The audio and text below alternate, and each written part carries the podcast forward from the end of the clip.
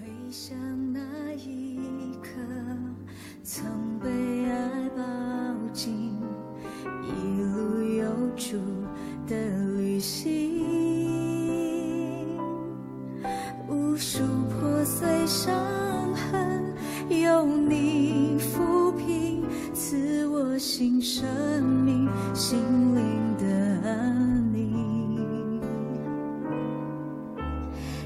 世人眼中，我等却占尽。各位弟兄姐妹早安，今天我们要来看约翰福音第十三章，我来读第三节。耶稣知道父已将万有交在他手里，且知道自己是从神出来的，又要归到神那里去，就离席站起来，脱了衣服，拿一条毛巾束腰，随后把水倒在盆里，就洗门徒的脚，并用自己所束的毛巾擦干。我们请已经来为我们分享。嗯啊我们今天进入约翰福音十三章，每一章的内容都很长，所以我们简单把第十三章的重点讲三个。这这一整章有三个重点，第一个重点就是耶稣为门徒洗脚，也勉励门徒要照着耶稣的榜样去做。第二个重点就是耶稣知道犹大即将要出卖他。第三个重点是耶稣给门徒彼此相爱的命令，并且预言彼得三次不认主。十三章就是在讲这三件事情。那我今天要把重点放在耶稣为门徒洗脚这件事。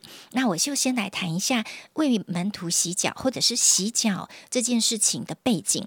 洗脚这件事情可以追溯到古文明时期待客的，它是一种待客的习俗。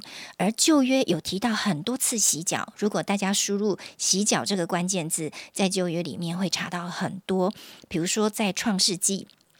耶和华在曼路曼利橡树那里跟亚伯拉罕显现的时候，亚伯拉罕看到，就从帐篷门口跑去迎接，对他们说：“我主，我若在你眼前蒙恩，求你容我拿点水来，你们洗洗脚，在树下歇息歇息。”好，是不是也是这样的啊、这样的做法？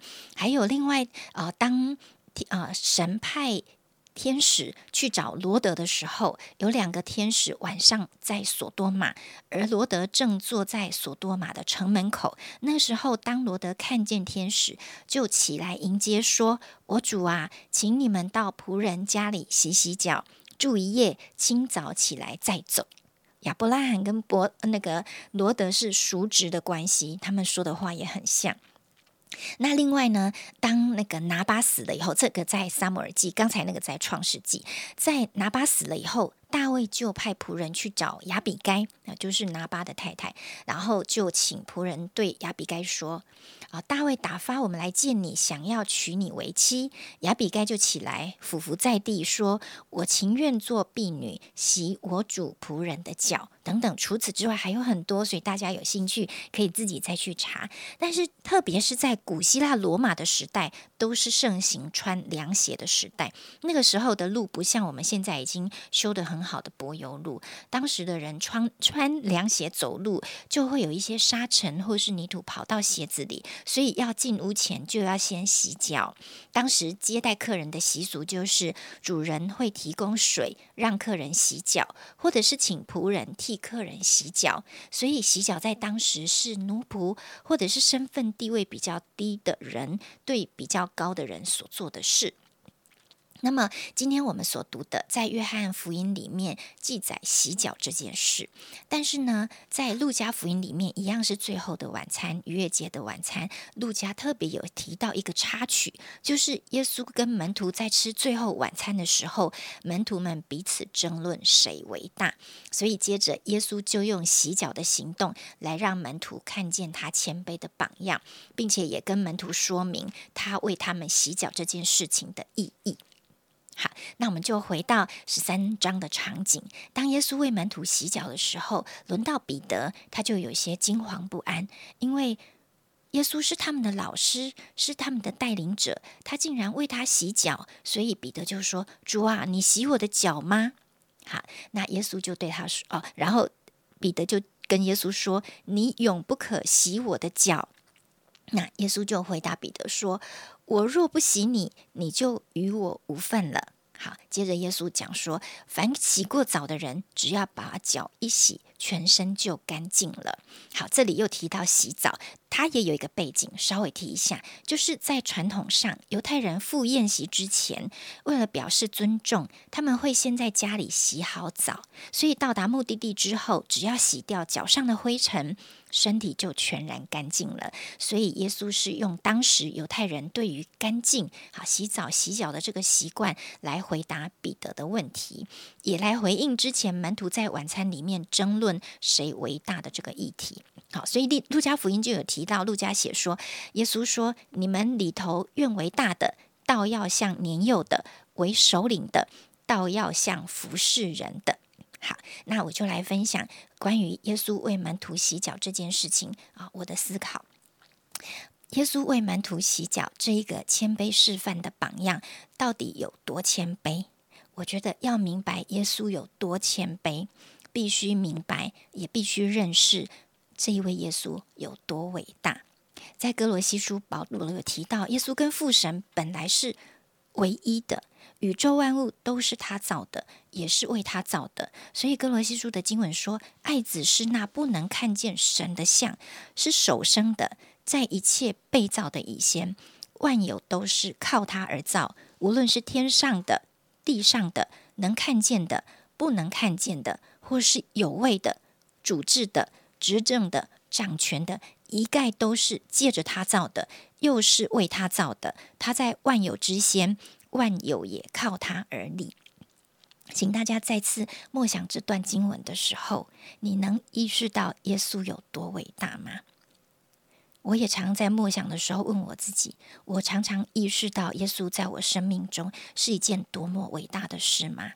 如果我能够知道耶稣有多伟大，这位神为我死，我就能够明白他为我洗脚、为我死这件事情有多么的难理解。以前有一位牧师讲到说啊，他说耶稣愿意为人类牺牲他自己。你有想过你会愿意为一只蚂蚁牺牲你自己的生命吗？我们跟神之间的差距有没有可能比人跟蚂蚁之间的差距还要更大呢？我的重点是要强调，我们跟神之间的差距是何等的难衡量，但是伟大的神却愿意成为我们的样子，跟门徒住在一起。服侍他们，为他们洗脚。耶稣做这件事情是相当清楚，他知道他自己是谁的。因为第一节就是说，耶稣知道自己离世归父的时候到了。他既然爱自己，他既然爱世间属自己的人，就爱他们到底。耶稣清楚知道自己是谁，他知道神的荣耀在他的身上，他就是神，但是他却从来没有。高高在上，用威权来管辖我们，而是谦卑的弯下腰，束上皮带，替自己的门徒洗脚。他是神，他其实没有必要做这件事的。说不定门徒也不屑为彼此做这件事，但是耶稣愿意。第三节，耶稣知道父已将万有交在他手里，且知道自己。是从神出来的，又要归到神那里去。耶稣知道自己的身份，他是荣耀的神啊！我光想这个差距跟对比，我就觉得真的是很特别。因为耶稣是完全的荣耀的神，但是他又是完全的降卑自己，完全的舍了他的荣耀。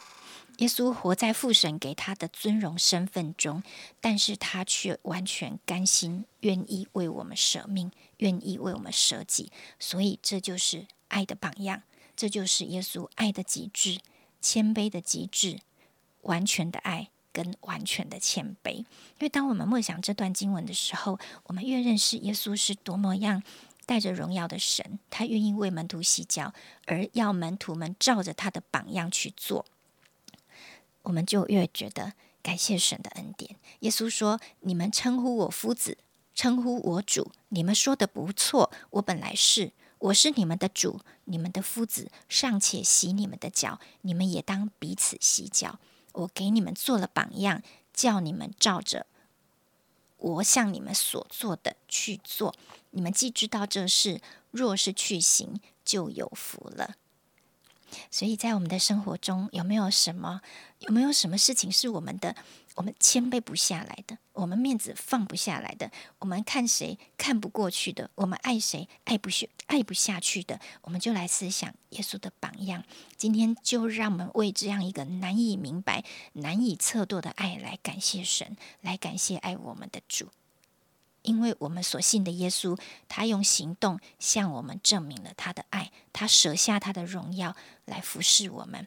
所以今早不妨花一些时间，把你的心打开，为这一份爱来感谢主，来敬拜主。好，我想确实啊，这段圣经非常特别的，就是一开始他就说，他既爱世间属自己的人，就爱他们到底。所以耶稣就透过一个实际的行动。来表达对门徒的爱，所以耶稣也告诉门徒说：“你们也要如此行啊！”耶稣不是常告诉弟兄姐，告诉当时的门徒：“你们也要彼此相爱。”所以爱爱一个人不是在口头和言语嘛？爱一个人要有实际的行动。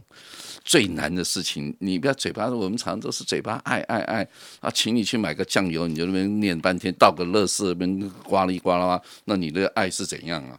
对不对？爱是做在他最需要的事情上面。如果耶稣不为不为门徒洗脚，没关系啊，那天最后晚餐就不要吃了，因为没有洗脚，犹太人是不能吃饭的。对不对？大家就继续看嘛，大眼瞪小眼，等你们全部都比大小，对不对？比完了再说。